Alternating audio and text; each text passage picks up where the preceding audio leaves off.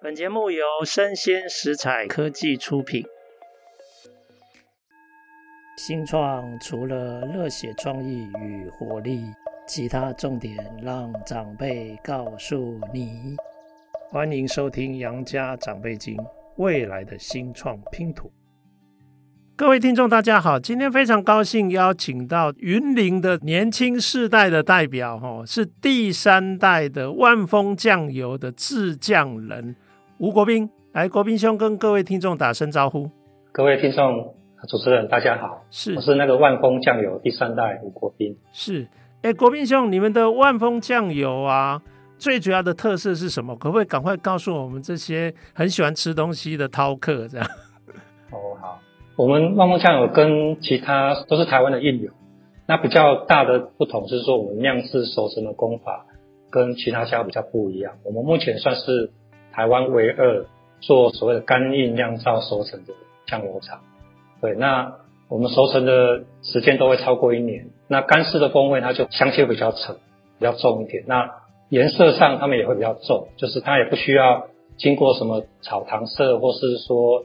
要去加什么酱色，它不需要，它原始的风味就是很重，然后颜色会比较深，这样子。是，哎、那这么好的酱油，风味也比较好，为什么做的人这么少？原因就是说，因为它干式熟成嘛，缺少水分的类似触媒去加速它熟成，所以它熟成时间都要比较久。那熟成时间越久，你成本就越高。就是说，人家一年可能它可以翻两缸，那我们一年可能只能做一缸。同样的条件下，它的成本比较高。那另外就是说，它的产出同样一缸的量，它产出的数量就是可能会只有三分之二或甚至到二分之一。所以成本高，时间长，会造成说有以前做了的蛮多，会越来越少，因为价格上没办法去竞争。那虽然说它浓度偏高，然后香度也比较重，但是相对的，你就是要用比较高的成本，那自然就可能慢慢会有一些人。不愿意继续做，然后就变得越来越少。是是，哎，那我请教一下哈，这么稀珍的这种小量的这个精品啊，大概主要买的人谁才能买得到万丰酱油啊？大概都哪些人在买？哦，目前我们的客群其实以中北部比较多，嗯，然后就是像有比较高档的那种顶级的精品超市，就是卖一些高档的食材，那老板他们都会亲身去挑选过的。那当然单价会比较高，在台北的黄大仙，它有两个通路，在大安区跟板桥区。那另外还有一些像中部啊，有一些什么卖虾米这种，一样它都是类似选物店才会来买。那另外的客群就是比较像团购，那有一些像类似也是精品类的团购组，他会来找这样的东西去卖给他们的客户这样子。是。那其他就是我们自己的亲友口耳相传这样子。是，那不是生产出来没多久就被抢光光了吗？其实还好啦，因为我们单价也不低，嗯、所以也不至于说会被用抢。那，OK，好啊，但是拿来送礼应该是很体面的哈，对不对？对，拿来送礼是蛮多的，几乎过年过节可能就是我们比较会忙的时候。是是是，哎、欸，那我请教一下哈，这个在干硬的特殊的制成里面哈。它的技术门槛会很高吗？技术门槛，诶，我认为是比较高。是，那你说高也可以不高，你可以很随便去做。老一辈的人，他们就是说用盐去洗哦，它盐放越多越好。可是你盐放越多，事实上会干扰它的熟成的时间跟它的特色。那我回来之后花了很多时间，大概接近三年，不停的去实验。我现在可以做到说。我的浓度很高，但是我的盐度可以低于十二帕，所以它是有一定的挑战度。就是你的盐还有你的豆子的熟成的状态、水分含量，其实都要考虑到很细。是，哎、欸，那我请你哦，因为你是这个领域的专家哈，请你跟我们分析一下，因为酱油一定有它的原料嘛，哦，嗯、那也有它的制成的这些相关的技术，你觉得哪一个部分是最关键？我觉得最关键哦，嗯，以台湾的印油最关键还是在制取，OK，制取这个好坏其实会影响到整个后面的成品的结果。那其实我大概跟人家介绍，我都会讲说，像日本的工艺职人，它有三大的要领要掌握，就是一取二造三火入，哦，这是日本职人的三个基本要领。那台湾呢，我会加了一个叫一蒸，蒸就是蒸煮的蒸，然后二取也是取，再来就是三印，印就是我们那个印酿那个印油那个印，然后第四一样就是火。那为什么要蒸？蒸煮其实也很关键，是说你豆子处理的不好，其实会影响到你的曲做的好不好，你的曲养的好不好，也会影响到你在印的时候有没有好。那印的过程当中会跟你的盐巴很有关系，也跟你在醒曲过程的好坏也有关系。所以印这一部分是跟日本比较不一样，它也是台湾酱油蛮关键的地方。日本它是造嘛，造就是用那个有点像木匠去。搅拌那个意思，那台湾的印油它是不能搅拌，它是固态熟成，它是用印是干式熟成印的方式。那最后一点是火，就是那个火工。台湾的火工我认为比日本还要更讲究。日本他们是控制一个火，就是只要达到灭菌跟停止酵素继续发酵就 OK。但是台湾的火攻除了要灭菌，要让它停止发酵之外，另外一个就是要把香气把它逼出来，这是我觉得台湾的应用比较特别的地方。是有意思，有意思。哎，那我请教哦，你的豆子是从哪来的？呃，我们豆子目前是在台南善化气作，那我们都是有机气作为主。那这个小农因为它的气作的农地其实没有很大，它大部分是做友善。那早期我是跟他用友善去做，但是我是希望。鼓励他慢慢转成用有机栽培的方式，那所以目前我们已经算是有机转型期第三年，然后有机的像前是应该是第一年的时候，它量不太够，我们就是部分有机，部分友善这样子。是，那所以主要是在台南上化，另外我们有一些定制的酱油，就是像客户有人会定制那种所谓的黄豆纯黄豆酱油，那黄豆的部分我们目前是找十甲有机农场，是，那有机黄豆这样子。OK，所以几乎你的豆子一定不是有机就是友善，就是环境友善、土地友善的方式在种植。呃，对，好了解。哎，我觉得你讲话分析都好清楚，好有条理哦。我想了解一下，你做这一行做多久啦？大概十二三年。十二三年，哎，那你以前是学什么、做什么的啊？我以前是念那个资讯出身的，我念淡江资讯工程研究所。难怪理工男哦。对，我早期最后的工作是在联电转投资的一家 IC 设计公司。哦，那是做通讯 IC。是，对，他们本来是要去辅另外一家小小联发科这样。是是是，哇啊！你是科技男啊，都叫科技新贵啊，怎么后来决定要回来自降？哦，原因是就是因为在科技业哈都是卖干的，那。我最后的那四年都是在联电那个投资的公司嘛。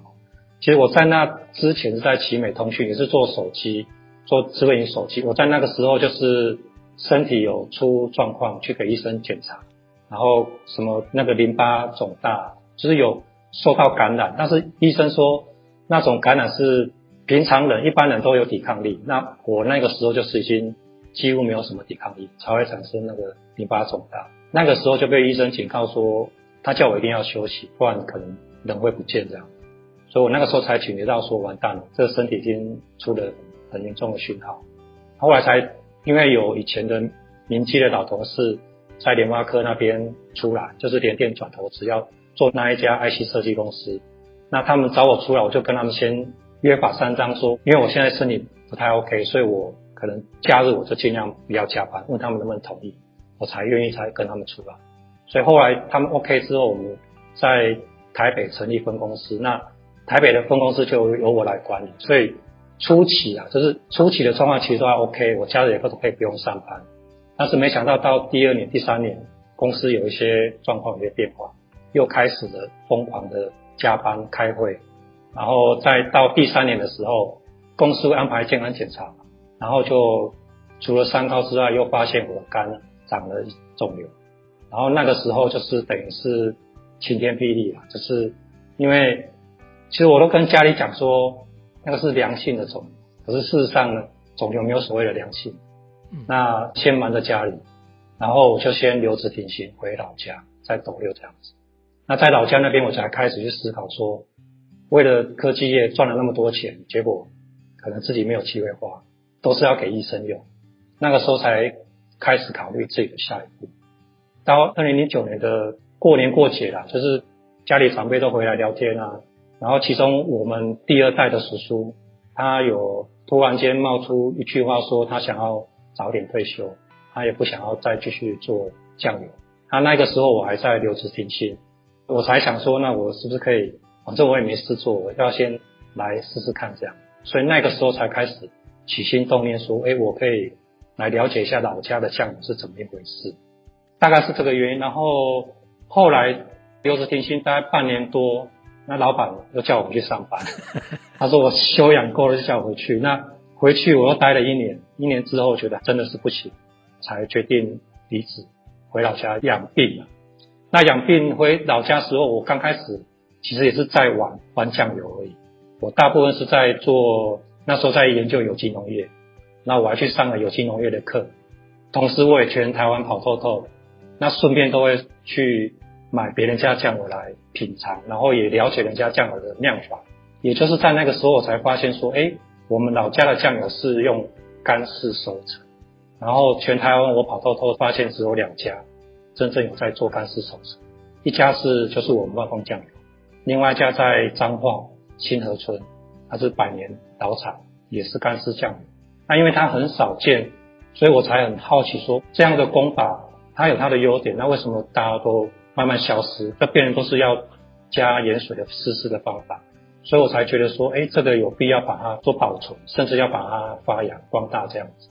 那因为老家的酿法又其实比较咸重，所以我才会又花了很多时间，也是为了自己健康的关系做减盐的动作，花了三年把那个盐度降到十二帕这样子。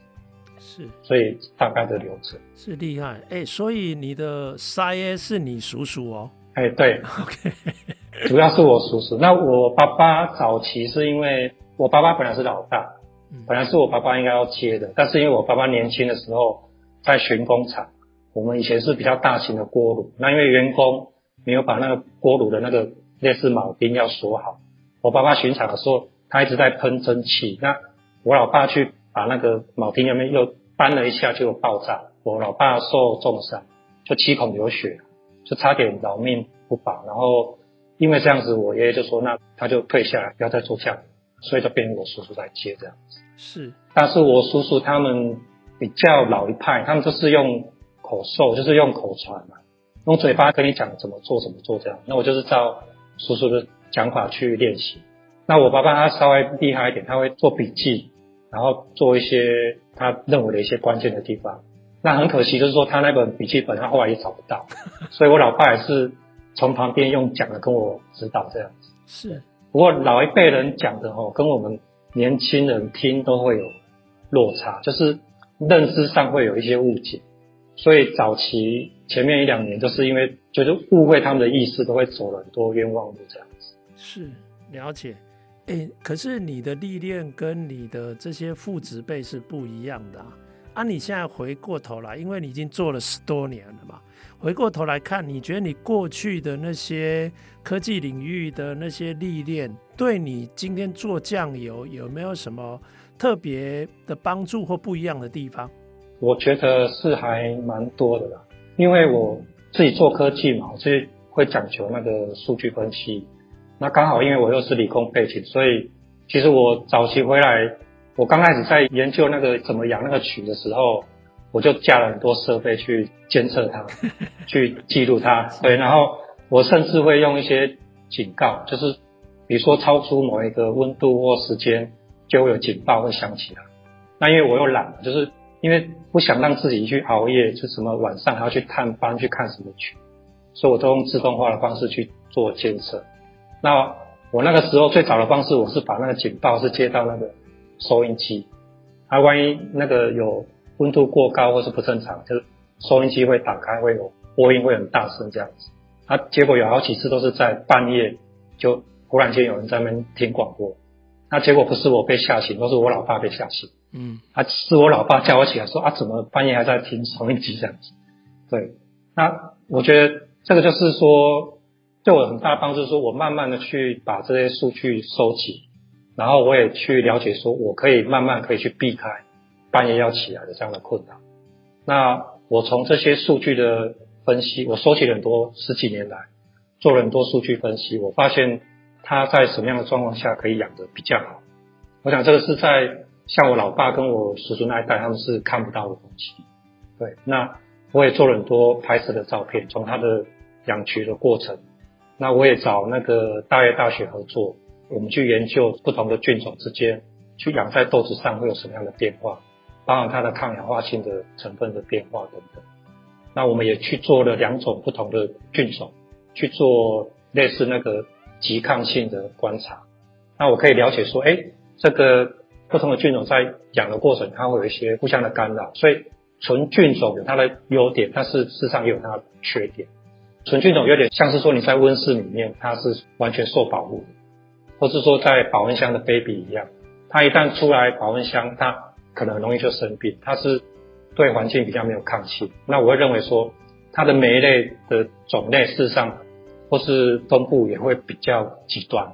那我后来有一个比较大的观念的转变，就是说，发现这种不同菌种的极抗作用之后，我会觉得说。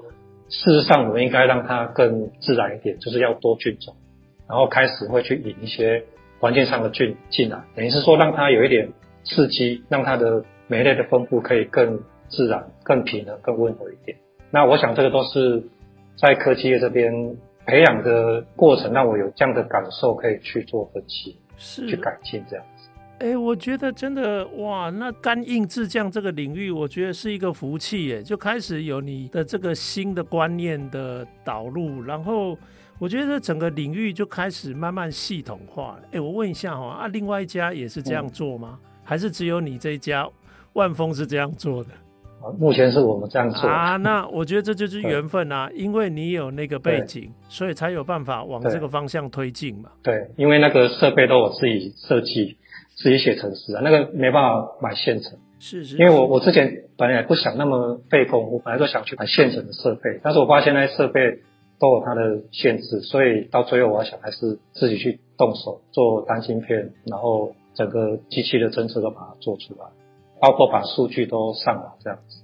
哎，这个厉害，这个等于是干硬制降的整个系统化。哎，那我问一下，这样的创新变革啊，有没有机会让你接下来的交棒跟接班，就是将来一代一代这样传下去，可以变得更方便一点？因为以前常常找不到有意愿的人，搞不好就都断掉了。哎，对，我觉得你这个问题很关键，是其实这也是我一直想要做的事情之一。那也是我为什么后来投入之后一直在做，就是我把这些等于是 SOP 啊，把它更系统化的建立。那同时也把这些资料累积起来。其实我的目的也是希望说，减轻下一代入门的那个门槛。因为早先都是用说啊，你这个就几口有没有？几口对几口，那是几瓢的豆对几瓢的盐巴，其实那个很粗略。那我们现在都用很多分析去把它建构起来，就是不要让下一代说，哎，你这个不要有太多的误解，同时把它的进入门槛把它降低。那我有尝试着把那些设备做一些调整，就是说，因为以后一定是很缺人，那人工都很宝贵，所以我都是把有一些设备，我把它弄成说，大概一个人或顶多两个人，他就可以做的量，把它类似做成一条产线化，就是说，以后我一个人的时候，我可以用这样一条产线，它的量大概是多少？那它怎么做？那万一以后要扩大量的时候，我就可以 copy copy copy 这样子。去把它做更大的量产。哎、欸，我讲一句我的真心话哦，我觉得台湾的那个干硬制酱哦，你可能是我们台湾最重要的命脉哦。希望。哎、欸，是哎、欸，我问一下哈，我们的命脉，你这个万丰酱油，你对它未来的愿景会是什么？就是你的北极星愿景。对，你要把这个制酱要带到哪一个新的方向跟领域去？呃，我是在想说，因为它干式收成有它特殊的风味，嗯，所以我会希望说为台湾多留一点特殊的香气，然后把专属的台湾味把它留下来。那当然会希望说，是台湾的印油也可以成为世界的文化的遗产的一部分。那这个还需要大家，其实不是只有我们，我希望可以结合其他酱厂一起去努力，把台湾印油推上这个世界。那当然，如果可以到达那个被世界认可的阶段的时候，我会希望说建立台湾精品酱油这样一条路出来，然后在精品酱油这一边，我们万丰酱油也可以是其中的一家指标性的厂商。那我会希望说，我们这家指标性的厂商，我们不是只有品质，我们还有很强的研发的能量在里面，这样子。是哇，哎，你这样给我了我好多的画面，我觉得我的那个体温开始升高了哈，我应该很想冲到你们的那个厂去，好好去见习一下，这样。哎，你们的公司在哪里？工厂在哪里？我们在云林斗六，在文化路那边。OK。啊，如果我们在台北的这些台北怂，我们要买你的酱油，怎么买最方便？哎、欸，其实可以上脸书啦，是最直接的。是是是。那我们现在也有参与那个斗六的三小市集啊，也可以透过市集这边来联系，是来采买这样子。是，是，是。然后台北也有一家是王大仙，算是顶级的超市，那也可以去逛逛他们那边，他们的产品老板都挑过，还蛮不错的。是。哎，那个王大仙超市在哪里啊？在大安区建国花市附近。哦，OK。大安区的建国南路跟信义路交叉口附近。是是。哎，我问一下哈，啊，你当初因为要养身体回来嘛？啊，嗯，现在身体怎么样？现在就是一直保持，不要再恶化就不错。OK OK，所以十几年前可以活到现在，我都觉得老天保佑。是是是，哎、欸，你是台湾命脉，哎，你要 你还有那个未来的世界人文遗产，你要把我们带到那边去哦。对 对。好啊好啊，哎、欸，我真的好意外哦，我竟然发现这样的国宝哈，竟然在我们云林哈啊，然后在你的手上。我真的很期待，我应该要找时间去假装要去拜访三小市集哈啊，但是其实去找你这样。啊，欢迎欢迎。OK OK，哇，今天这个真的非常的精彩哈。嗯。哎，我看我以后应该要特别在做特别的访问哦，我想要好好报道一下你们万丰酱油在你接手之后做的很多创新跟变革。嗯，好啊，好，好啊，好，很感谢，哎、欸，很高兴我们线上先认识哈，嗯，那我也希望各位听众听了以后跟我一样感到兴奋哈，嗯，啊，我们下次还有机会，我们会再邀请这个国宾兄，好，好啊，今天非常谢谢国宾兄宝贵的这个时间跟分享，嗯，好，谢谢，谢谢大家，啊，也谢谢各位听众收听，我们下次见。